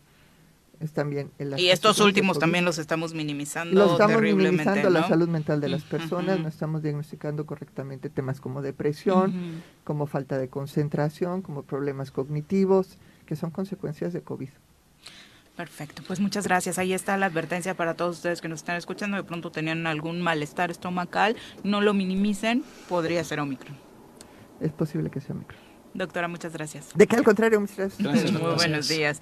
Son las 8 con 19. Por continuar con nosotros, eh, en Cuernavaca eh, tenemos el dato, en el 21 Batallón de Infantería hay mil vacunas pediátricas. eh, eh, la gente sigue formada, de hecho ya están eh, poniendo las primeras. También nos reportan que en el hospital eh, del niño morelense, en Emiliano Zapata, también hay aproximadamente mil dosis eh, de vacunas pediátricas para eh, todos los que se encontraban formados, pues ahí eh, poder sí eh, registrarse. El, ya les habíamos dicho el IMSS Plan de Ayala, también tiene un anuncio, de hecho, para todos los que tenían dudas en la entrada, más de mil eh, dosis. Es en los municipios eh, de la zona sur y de la zona oriente donde al parecer ya no llegó la vacuna pediátrica. En Cuautla se les informó que no hay hasta nuevo aviso, al igual que en la clínica número 5 de Zacatepec. Entonces, son los datos que tenemos hasta el momento. Seguiremos rastreando, por supuesto, para compartirle al auditorio. Bueno, lamentablemente dentro de este tiroteo que se generó el día de ayer en medio de este desfile por el Día de la Independencia en Illinois, la Secretaría de Relaciones Exteriores informó que una persona de nacionalidad mexicana, de hecho morelense, falleció por el tiroteo registrado en Chicago, además de que otros dos mexicanos más resultaron heridos. El morelense eh, que desafortunadamente perdió la vida era don Nicolás Toledo, de 78 años de edad, originario de la comunidad de Galeana del municipio de Zacatepec. Él vivía en México y según ha narrado su familia, pues desafortunadamente en esta posibilidad que algunos adultos mayores que tienen ya para su residencia, pues algunas épocas se la pasan en Estados Unidos, otras en México y había optado por pasar esta esta temporada en Estados Unidos y bueno, desafortunadamente fue asesinado en medio de esta tragedia por el tiroteo en Chicago, ¿no? Lamentable. Es tristísimo, ya ha Bueno, pedido hubo dos por supuesto tiroteos ayer, ¿no? En Estados Sí, Unidos. claro. Uno Claro en que Chicago en la mañana y otro ya por la tarde. Un chaval de 22 años, este, el de el responsable de la mañana, Detenido, que se colocó afortunadamente. desde un edificio. Tardaron ocho horas para poder detenerlo y el otro también en otro en otra celebración, en otra conmemoración de su día de la independencia en los Estados Unidos. Bueno, seis eh, muertos en Illinois fue en total, en pánico en medio de este desfile del 4 de julio. Por supuesto, le decíamos un asunto que vuelve a poner sobre la mesa. De hecho, eh, el asunto de las armas. Joe Biden se dijo conmocionado por el tiroteo. El presidente de los Estados Unidos, eh, pues sí señaló, por supuesto, que será eh, un nuevo elemento a considerar en la nueva discusión que se dé en el legislativo, el de esta masacre, para eh, pues generar políticas relacionadas con el uso de las armas, que sabemos que no va a cambiar mucho, ¿no? La visión que tienen los estadounidenses o la mayoría de ellos sobre este tema. Son las 8.25, vamos a saludar eh, a Daniel García, que ya llegó a cabina para engordarnos. El panadero con el pan. El panadero con Bueno, el pues pan. hoy mi querida Chale, Viri, doctor te va a cobrar Pepe. derechos Margarita Alemán. Esa es su rola de presentación cuando viene. Magus, ahí te encargo, No, ¿eh? era la de guardaespaldas, No, acuérdate. la de Magus ya es la del pan. ¿Ya la del pan? Sí, es que Bueno, tiene pues mil años que no venías. Tendremos que, tendremos que consensar. Y mi Magus también, a ver qué día nos visita. Sí, la vamos a buscar. Mm. Fíjate que a propósito de la ruta de la garnacha que la empezamos la semana pasada, el día de hoy se nos ocurrió porque amaneció, ¿por qué no? El clima bastante lluvioso, fresquecito, agradable, dijera Puro pretexto Pepe. para la tragadera. No, hombre, pues un rico y delicioso pan de dulce, que si bien es cierto no es garnacha, pues forma parte de la dieta del mexicano día a día. Hoy la ruta del sabor Hoy el la ruta del sabor es el pan dulce, que si bien es cierto, forma parte de la dieta del mexicano, originalmente, pues en México no había harinas, no había trigos, eso eh, lo trajeron primero, antes de a México, lo trajeron los ingleses a Estados Unidos y de ahí fue bajando hacia acá y se convirtió pues en el día a día y trajimos el día de hoy eh, pan que Me compramos. extraña porque Isabel no está pasadita de peso. Y supongo Trajimos que ya en sus tiempos este, pues lo tradicional que es eh, la orejita, eh, La conchita. la conchita, La el, mamoncito, la dona, el panque, la dona. ¿No es mantecada exactamente. tía Rosa? No, no, no, no, no, no. Ni Bimbo. Eh, de cuernitos yo no quise ver nada, por eso no traje. Entonces, este, no sé cuál vas a querer, mi querido. Pero no se a crean que es la víctima, ¿eh? son los que ¿cuál pone te él. gusta? Mira, aquí lo estamos viendo en cámara, en imagen. El, de- el que lleva Este es- chocolate allá, ¿cómo se llama? Ni sabes. Este es un bigote. Ah. Ah, yo estudié para mi sección. Entre la Tú sí oreja y eres el... doctor de A ver, doc. Aquel de nuez, ¿qué de qué Ah, es? Es un paquecito de nuez. Mm. A ver, doctor. Viri al ¿Cuál final es tu porque me favorito, bulió al doctor? principio. Ay, sí, el que se hace que en Esta, temporada de esta, calor no come caca, pan ni tamales, solo en temporada de frío. nadie A va ver, mi creer. virilla. Gracias. Ay, ¿Cuál no vas a sé. querer? Tú Es eres que de mucho déjame pan, ver. sí, no, no, de- no, no. Necesito ver porque de la vista Tú y yo estamos la- cortados por la misma tijera, entonces no te hagas la dietética que le entras igual que yo. Yo creo que la donita. Ah, riquísima, sí. Yo estaba entre la dona Ya y la la quería desde que la vio. Sí, pero quería ver cuál era el otro chocolatoso, pero está muy Este es el- grande. este es el bigote, el que trae el chocolate, el del azúcar es moñito. Este, este es un eh, bigote pero sin chocolate y el mamoncito o panquecito. Pero no es Entonces- cuerno, Ah, escondiste no el cuernito. Sí, como que lo quiere para no, no es cuernito, es, es un bigotito, no es cuernito. Ah, es moñito. azucarado. Oye, pero aparte cambian los nombres, ¿no? Eh, de, ac- de acuerdo a la zona en la que nos encontremos en México, de muchos de estos panes. Yo conozco otros mamones, este no sabía que era mamoncito. Pero en Morelos sí se conoce así, ¿no? mamón, Sí, a mí hasta pena me da pedirlo Sí, así, no, yo pero sí, como como mamón, que el sí. mamón tradicional mamón. Sí. ¿Tú cómo lo conoces? ¿Como panqué? El panquecito. Mm, No, yo sí lo conozco. así. Mantecada. La mantecada, Sí. que es un nombre más comercial, Sí, por pero así como decirlo. mamón otros. Vámonos del choro. Sí. Sí, y fíjate, es curioso porque incluso dentro del mismo estado de Morelos hay una variedad eh, muy interesante. Eh, por ejemplo, hacia la zona sur, no sé, predomina la fruta de horno o el polvorón. Y aquí Ah, es un sí. poquito menos. Aquí se da en la zona eh, de la capital la concha de vainilla, la concha de chocolate. Ahora por el Pride hasta hicieron las conchas de colores. Ajá, Entonces le van sí, poniendo sí. muchísima variedad y muchísima creatividad los panaderos. No tenemos un, un pan de dulce característico ¿Típico? aquí, así como, como típico. Siento que no, pero no, sé si has, no, has no, llegado yo, a... yo creo que yo creo que no. Eso sí no lo sé. Yo creo que no. Lo que sí es que en la estadística el mexicano al año, según datos del, INEGI, llega a comerse por persona 33 kilos de pan en un año. Es muchísimo. Pues es que es desayuno Es y que la aparte cena. teleruca. Le metes a la telera. ¿no? Pues sí. A la hora de la Le comida meten- te sí. echas un bolillo. Sí, de ¿no? pronto Ay, el no, es la tortilla más tradicional, ¿no? Hay En la gente que le gusta comer Sí. con bolillo o con telera. Yo la- soy más panero de pronto que, que, que tortilla. Y bueno, pues hay una gama eh, interesante y de hecho incluso están aglutinados en, en asociaciones los panaderos eh, eh, de Morelos y desde luego que también pues es un sector que ha sufrido las complicaciones de la pandemia que bueno, si bien el no pan cerraron, de pueblo sí es toda una tradición, ¿no? una Nuestros tradición. amigos del Antonio Barona, por ejemplo, aquí en Cuernavaca, tienen ahí como, como las mejores eh, creo yo. La mejor. panadería, Sí, sí, ¿no? sí. Bueno, además también, perdón, tenemos la visita de eh, gente del Estado de México, de Tlaxcala, que traen el pan de feria, de que es feria. otra Los variedad. ¿no? camiones estos que luego, bueno, que desde hace algunos años al menos yo vi los primeros ahí por Acapancingo. Que se estacionan que y se estacionan quedan. y que están con las luces y traen también Y aquí, bueno, variedad. panaderías tradicionales como La Paloma, ¿no? La Que es- panera de Temisco, que, que es, es mi favorita, buenísima, Ove, que tiene una de gran tradición sí. en pan dulce, ¿no? Fíjate, yo era cliente, éramos clientes de la panera de Acatlipa. Mm. Hace ut, añales. Me queda un poquito Pero ahí más sigue, lejos. ¿no? Ahí Sí, sigue, con las ahí dos sigue, ahí sigue. por supuesto. En Miacatlán, La la, espiga ya no panadería. está. La espiga no la la quitaron, espiga. sí, sí. Está ahora un centro clínico en esa En zona. Miacatlán, la panadería Guadalajara. Tradición de años. Bueno, pues ahí está. Llegaron guadalajeros. para No, nada más porque le iban a las chivas. Ah, Ah, Y mira. se quedó. Guadalajara. la panadería azul va a poner la vi. La máquina La del máquina pan. del pan.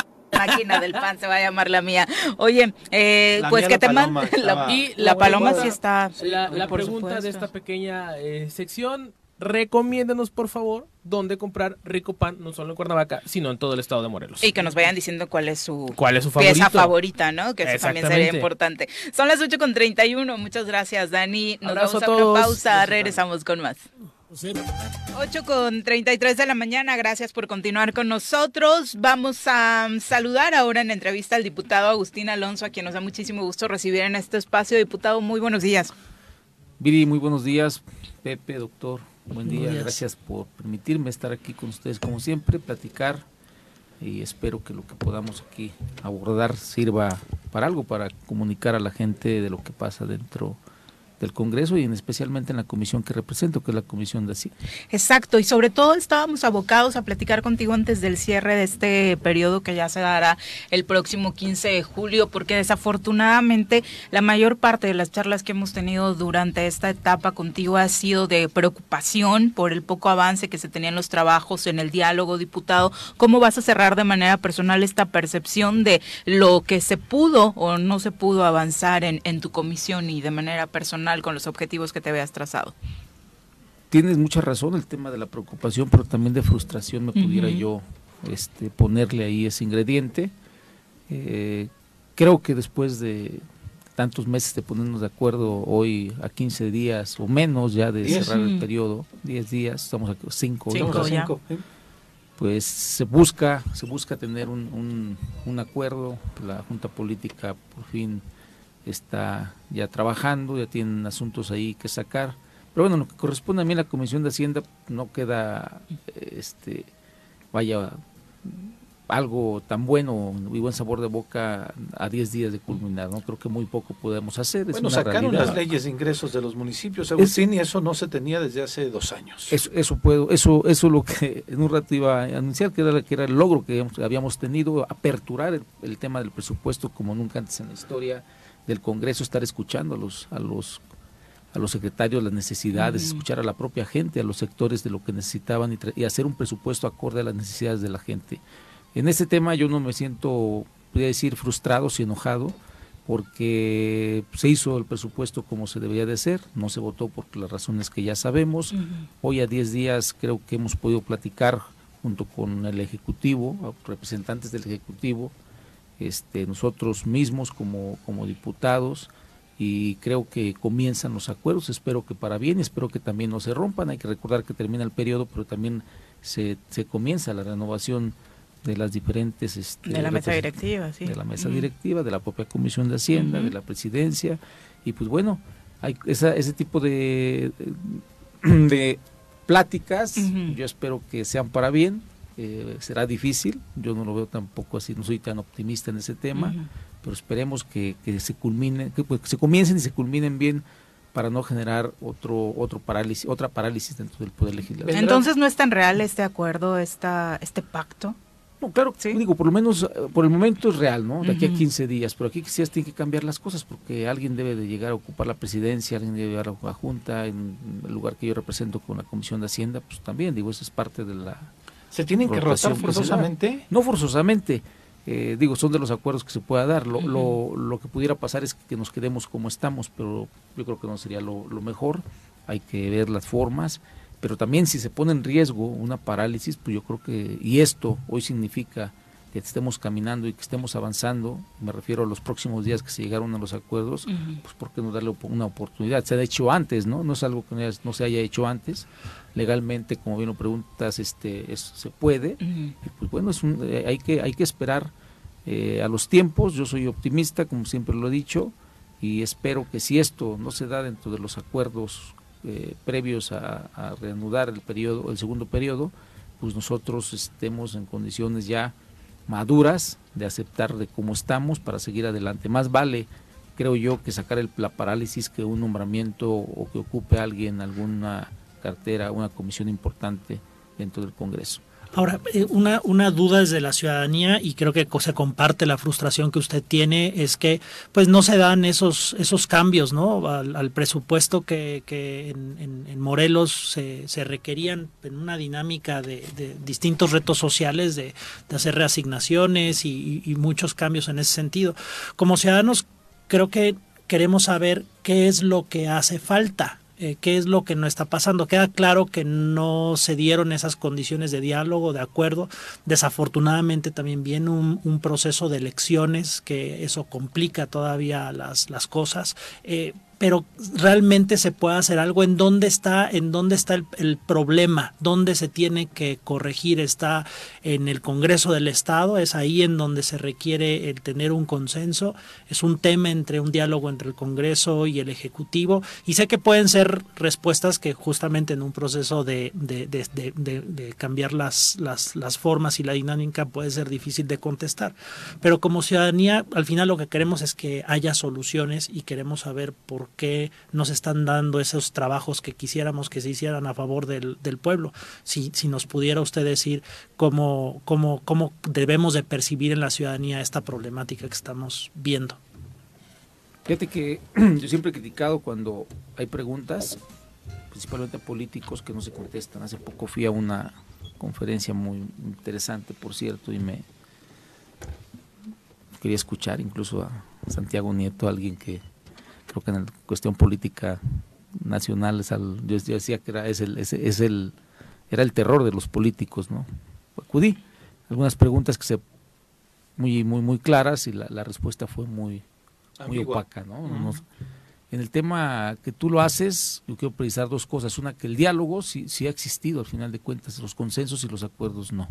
No, por una u otra cosa, entonces, por, por cuestiones de orden, a lo mejor alguien ha, ordenado, ha ordenado que, no se den los acuerdos, pero no quisiera regresar para atrás porque hay pudiera haber muchos agravios para el, para el futuro. Eh, por supuesto, la intervención del propio gobierno en el Congreso del Estado, este, los intereses políticos de, otros más, hay quienes simplemente se, no, no quieren escuchar, eh, hay soberbia, por supuesto, no hay quienes se creen eh, más sabedores del tema legislativo que otros, y no es así, al final de cuentas el, el, el, tema legislativo eh, siempre, vamos a hablar del tema legislativo profesional, lo va llevando prácticamente la asesoría. Nosotros lo que vamos haciendo es una cuestión política de sensibilidad y de conocimiento en el territorio, creo yo, yo lo parto así porque al final de cuentas así lo he visto, no, no somos especialistas los diputados en el tema legislativo y es una realidad y eso es, eso es gracias a la democracia y a la apertura de cualquier persona podemos participar, pero hay quienes que que saben a lo mejor están en primer año del, tema legislativo y piensan que están en doctorado. No, hay que, los que, ya llevan mucho rato, ¿no? Exacto, y lo que saben son mañas. Pero exacto, son, son, mañas, ¿no? No es un tema de, profesionalismo, son, son, artimañas, son cosas que, que, les ha funcionado bien para llevar cosas o beneficios a su, a su persona.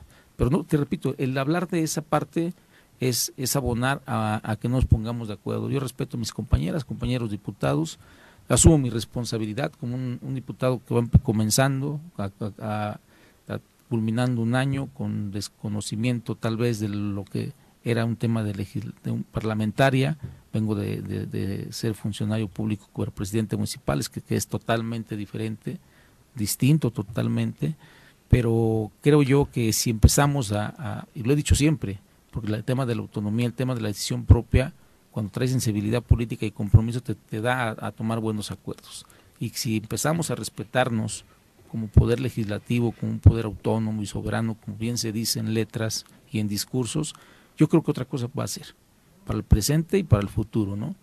Ya, ya vimos, ya analizamos, ustedes como medios de comunicación, el pueblo de Morelos, que estando divididos, estando haciendo caso a intereses no de la comunidad, pues muy poco podemos hacer y muy poco podemos satisfacer y ayudarle a la gente, el sector salud, el sector de, eh, económico del campo, eh, la seguridad, muchas cosas que en conjunto con el propio Ejecutivo, con el Poder Judicial, poder hacer un equipo, unas mesas de diálogo y de trabajo y de sacar las mejores decisiones, las mejores decisiones que vayan a, a luchar realmente en contra las necesidades que tiene la gente, Ahora, que son pero, muchas. Pero creo que uno de los problemas es que, digo, justamente como lo dices, ¿no? Y desde el profesionalismo para resolver los distintos temas, es cierto que pues, puede haber distintas posturas, ¿no? Y habrá diputados que piensan que esto se puede resolver de una u otra forma. Totalmente Me parece legítimo. que eso puede ser legítimo, es enriquecedor y al final si todos quieren mejorar las cosas, pues también se prevé que el acuerdo vaya a resultar, ¿no? Que se vaya a ver el consenso, el acuerdo eh, y, y- y se pueda avanzar. Sin embargo, lo que me preocupa es que eh, creo ver en, muchos casos no un tema de, que yo traigo una solución distinta a la tuya, sino que lo que está en la mesa es un interés personal que y, frente a eso pues ya no es un debate, ¿no? Se convierte en una negociación que no tiene que ver con traer soluciones a la gente y eso enturbia porque si yo, yo quiero mejorar las cosas, si quiero traer una solución, pero tú me pones un interés personal, ¿cómo, cómo trabajo yo con eso? ¿no? Eh, y digo, no es que sea nuevo a la política y sabemos que eso está y es parte de, pero creo que eso ha pervertido mucho la, la política morelense y de pronto eso creo que es lo que, lo que detiene el que al final, aunque veamos que hay que caminar con soluciones distintas, pues cuando eso no está en la mesa y es una cuestión de, de dinero, interés o ese tipo de cosas eh, y, y sobre todo que están polarizados o empujados desde otras instancias eh, y, y para fines que no tienen que ver con mejorar las cosas para la gente, me parece que ahí se nos pone un escenario muy, muy opaco y que creo que, que los diputados que realmente quieren cambiar las cosas se enfrentan con una, con una pared muy, muy difícil de, de poder atravesar cuando, cuando está en la mesa otras cosas que no se tendrían por qué estar platicando, ¿no? Sí, muy buena percepción, doctor. Usted no sé si ha estado en el, en el poder, en el servicio público, pero realmente así es. Es lamentable a veces como las cosas quiero, no dice el pueden. doctor No, pero digo, el tema tal pareciera que lo conoce desde adentro, ¿no? Y así es que es la realidad. Tú sí has estado, Pepe, y, y este también, Viri. Y es una realidad. El tema en política no es un tema de principios, ideales, o quien los tiene son muy pocos, ¿no? Y es muy difícil también que coincidan tantas personas con ideales y principios similares para poder sacar adelante. Eh, hay quienes también pertenecen a un, a, un, a un partido político y pueden decir que son iguales que, que quien lo representa a nivel nacional. No son, las cosas no son así, no es cierto, pues son, son falacias. Eh, en Morelos, para aterrizar en Morelos, yo creo que hoy, hablo de hoy, de días atrás, inicia una nueva etapa. Tengo que decir y tengo que reconocer, hemos buscado el diálogo con el, legislat con el Poder Ejecutivo, eh, se ha tenido, eh, creo yo que podemos tenerlo muchísimo más y podemos avanzar muchísimo más si es que realmente viene una secuencia de diálogo y de buenos acuerdos, que yo a eso le apuesto. En lo particular, yo lo que me correspondía estar con comunicación con la eh, hoy, hoy jefa de la gobernatura, antes secretaria de Hacienda Mónica Boyo, creo que se ha hecho bien. Siempre hemos, fluido, ¿no? hemos hecho sí una- unos acuerdos muy buenos, hemos, nos Y con el nuevo titular, nos ¿cómo ha hemos fluido? respetado. Bien, también el huer- huérfano, digo, él- él, él siempre también estuvo en, en diálogo Era con, parte con del ella, equipo, era parte del equipo.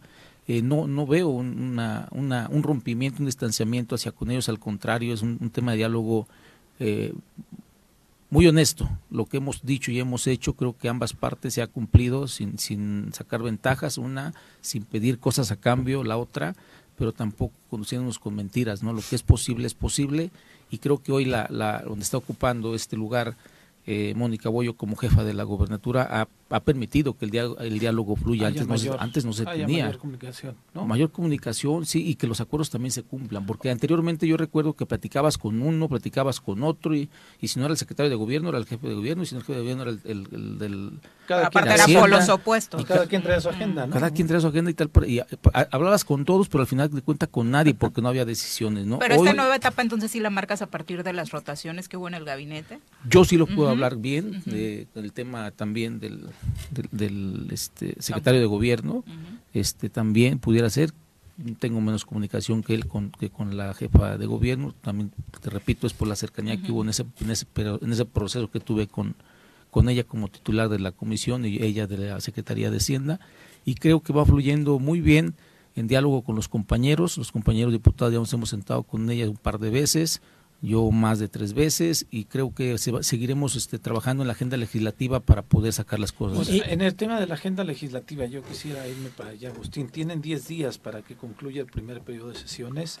Hay muchos pendientes. ¿Va a haber este periodo extraordinario? ¿Lo ven posible?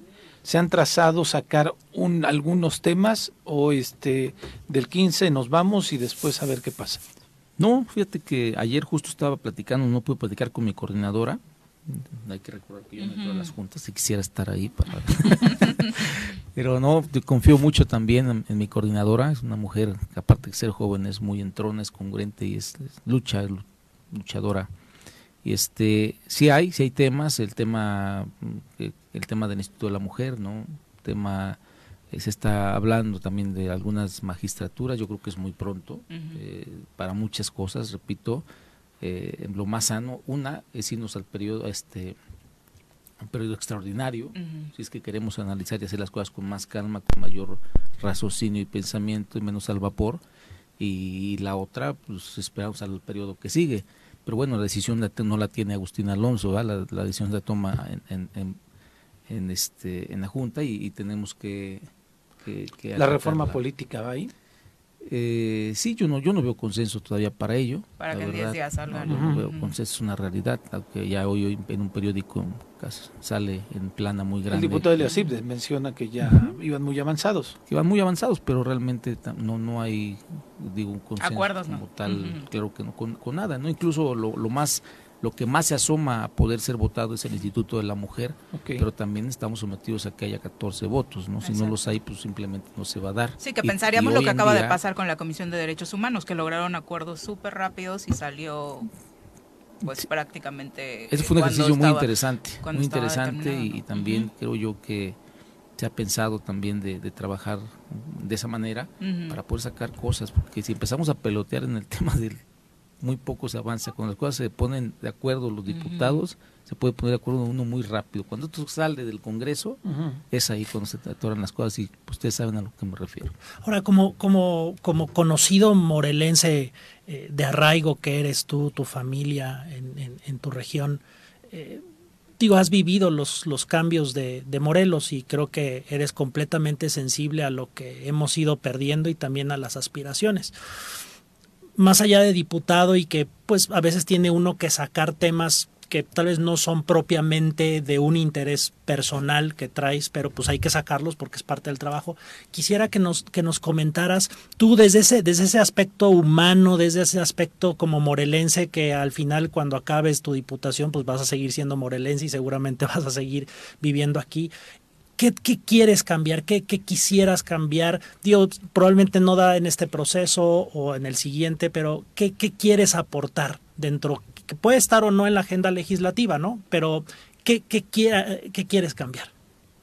¿Qué te parece urgente o prioritario para ti en ese aspecto? Fíjate que hay algo que yo en lo particular escucho las mañaneras y hay una palabra que si se repite, no sé, diez veces dentro de una mañanera es, es el tema de corrupción y no es un tema de corrupción actual, sino del pasado, el presente y lo que pueda significar el, futuro, ¿no? Es como, creo yo, que los jóvenes, los niños, cuando piensan en un político, piensan en, vamos a robar, ¿no? Es una oportunidad, es como hoy los niños que están creciendo con el tipo de las series estas de narcos y todo esto, esta parte es muy importante, tal pareciera que está trillada, pero no es una realidad. ¿Por qué lo digo? Porque con yo en Yautepec, pues mis ojos estaban en Yautepec, mi administración estaba en Yautepec, mis estrategias, ¿no? mis logros, mis, derrotas y mis frustraciones y demás como administrador público del municipio de Yautepec. Pero te puedo decir que el salir de Yautepec y estar conociendo un panorama amplio de los 36 municipios y ver a municipios como Cuernavaca, como Cuautla, como Ayala, como Puente de Ixtla, como muchos municipios que, que realmente van sobreviviendo con las participaciones que tienen, que no son pocas, son muchas participaciones y, el avance que tienen los municipios a mí me genera este lástima. ¿Qué, quisiera o qué pudiera yo desear para los municipios de Morelos que cambiaran esa esa forma de trabajar, que las deudas históricas que no los dejan avanzar fueran subsanadas por una u otra forma, que alguien viniera a rescatar esos municipios, pero a partir no solamente del rescate, sino la aplicación de los recursos también sean observ eh, observadas y vigiladas como se debe. Por eso he luchado mucho yo contra en el tema de la ESAF y mi tema no es personal absolutamente con nadie, es de mejorar una rendición de cuentas, es mejorar una que sea cierto pues cuando tú te robas un dinero y que vas a ser castigado ya sea con cárcel, inhabilitado y demás, porque pues, el tema de la lana ahí está, ¿no? Digo, vemos a un, a un Cuernavaca totalmente colapsado en, dinero, ¿no? Un puente de Ixla, municipio tan pequeño como vive con el 30% de sus participaciones porque todas están comprometidas a deuda a deuda pública con tantos cientos o miles de cientos de millones de pesos y que le das un deterioro no al presidente, al municipal, ¿no? Le hace un, un, deterioro histórico al municipio en su desarrollo. Porque aparte no ha sido un alcalde, han sido varias administraciones en estos municipios que, han, tendrían que haber sido observadas. Sí, y que tal pareciera que van haciendo, van echando competencias a ver quién le pone más torre al, al, al municipio, ¿no? Yautepec, me regreso una vez más, pues Yautepec igual teníamos un tema, recibimos el ayuntamiento igual con deuda, recibimos el ayuntamiento con, el, con el agua potable que no se podía pagar y que teníamos que pagar 5 millones de pesos. Hoy ya no existe eso, hoy es, un sistema de agua autofinanciable con, con más de 10 millones de pesos anuales para infraestructura hidráulica, un municipio que aumentó su recaudación en, en, predial de 25 millones que lo teníamos a casi 100, no, no casi a 120 millones de pesos un municipio en donde yo salí y le pude entregar al presidente municipal, que gracias a Dios es mi padre, con todos los aguinaldos y salarios pagados, más 30 millones de pesos en caja de, de, de, predial anticipado 2022. Vaya, con posibilidades de operar, Por supuesto, empiezas a trabajar como, como alcalde y esto va a quedar para, para, para los que vienen, no necesariamente que sea mi padre o no. El que venga, Agustín Alonso Mendoza, le va a dejar eh, mínimo 50 millones de pesos en caja al presidente municipal para que siga trabajando. Mal haría aquel que lo entregue. Y, si no, que entregue cuentas, por supuesto. Platicaba con el presidente municipal de Cuernavaca porque estoy en el, pláticas con él.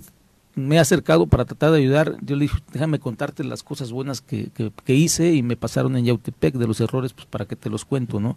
A lo mejor también son buenos contarlos, pero esto y esto y esto, ¿no? El tema de, de electricidad de el pago tan, tan grande de, la Comisión Federal. En Yautepec también generamos estrategia, tengo que decir, en Yautepec pagábamos cerca de un millón doscientos mil pesos, un millón y medio al, al, mes, ¿no? Más aparte de nuestro DAP, que es el, lo que recuperamos.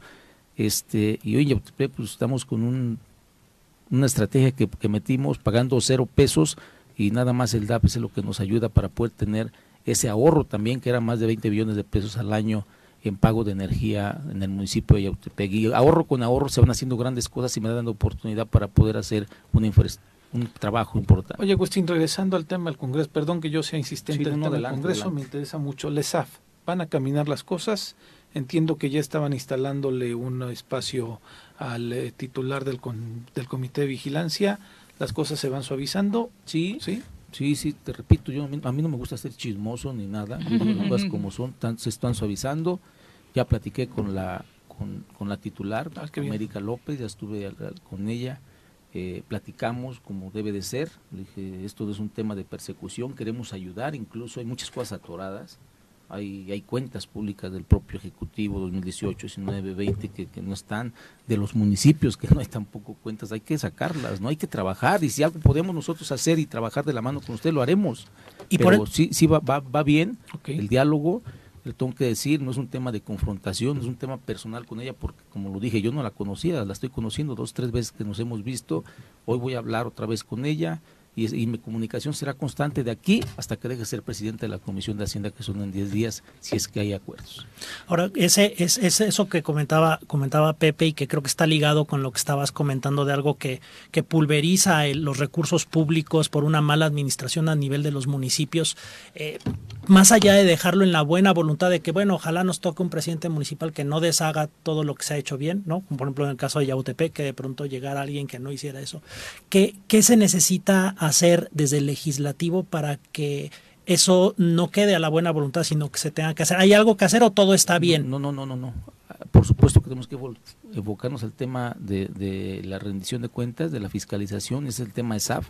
Yo creo que se le debe de inyectar más dinero, no puede estar este con 30 millones de pesos funcionando ni con 80 trabajadores, 90, tienes que dotarlo de muchas herramientas jurídicas, de muchas herramientas humanitarias, de mucha competencia para poder abarcar, y no solamente hablo de los municipios, hablo también de los organismos del propio Ejecutivo, del propio Congreso, de todos los que entes que reciben y recursos y que tienen que gastarlo y comprobarlo, son más de 120 si no me equivoco, y este y tiene que aplicarse realmente la ley. Si, si tenemos una una SAF, tenemos y no es un tema de América, no es un tema de Agustín Alonso, no es un tema de los auditores que estén ahí, es un tema histórico. Yo trabajé ahí hace 20 años, conozco perfectamente bien el tema.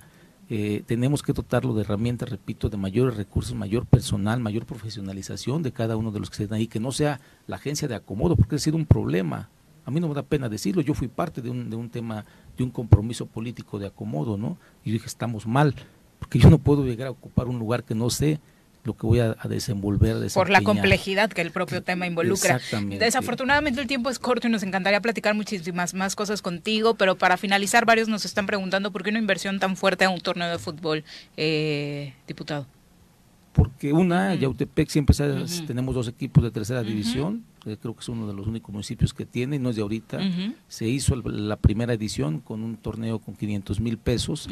Eh, todo este, este este premio no se saca de la bolsa de un servidor, no se saca de la bolsa del ayuntamiento ni del Congreso. Eh, y hacemos un esfuerzo muy grande, un equipo que tengo de compañeros y compañeras que trabajamos ahí en las finales, en lo que se recauda en las entradas, en la venta de refresco, de, de comida y demás. Vamos haciendo una, Un una- colchoncito, un colchón muy grande y nos dimos cuenta que alcanza para poder dar ese premio, que es un premio que se reparte de un millón de pesos más 200 mil, un millón doscientos mil pesos, este y más con los juegos pirotécnicos, yo estoy considerando un millón y medio que vamos a recaudar con todo lo que son entradas y toda la asistencia que se tiene en este torneo que da, da- da mucho de qué hablar y que es un dinero que al final de cuentas sale de la cooperación de cada uno de los que van a, a- a participar y de que van a, pasar un buen momento Ahí familiar. está, para Alex Gutiérrez que nos estaba preguntando y la invitación está por supuesto para que disfruten de los partidos y por supuesto de los juegos de la tercera división que siempre es agradable ir a visitarlos. Muchas gracias, diputado. Gracias a ustedes. Muchas gracias. Muy buenos días. Ya nos vamos, doctor. Muchas gracias, por acompañarnos, Gracias, Pepe. doctor. Muy buenos Gracias, días. Buen Los día. esperamos mañana en punto de las 7 en el Tesoro Matutino. Échale un tiro, bailar y a gozar.